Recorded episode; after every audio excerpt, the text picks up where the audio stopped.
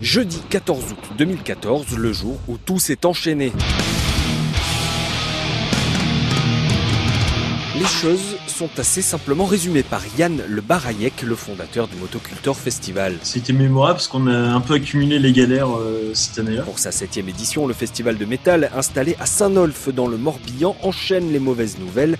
D'abord, le jeudi, veille de l'ouverture, plus de courant sur les deux scènes principales. Les générateurs rendent l'âme en cette veille de 15 août. On a connu plus relaxant.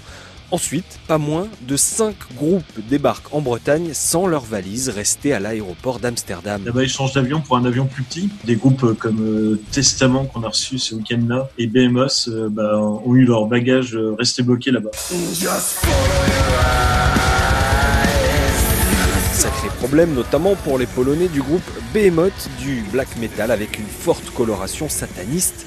Les cinq membres ne jouent jamais sans leur costume et leur maquillage pour le moins effrayant et sans tête d'affiche le samedi soir, c'est une catastrophe pour le festival. En tout cas, ils ont menacé euh, deux heures avant le festival et ils continuaient à dire qu'ils jouaient pas. Ils avaient la tête des mauvais, des mauvais soirs et ils ont longtemps hésité à ce qu'ils vont jouer ou pas. Après, ils se sont dit, bah non, on est, beaucoup de fans sont là, on va, on va quand même jouer. L'idée Chacun enfile un sweatshirt à capuche, parfait pour le côté sombre sur scène.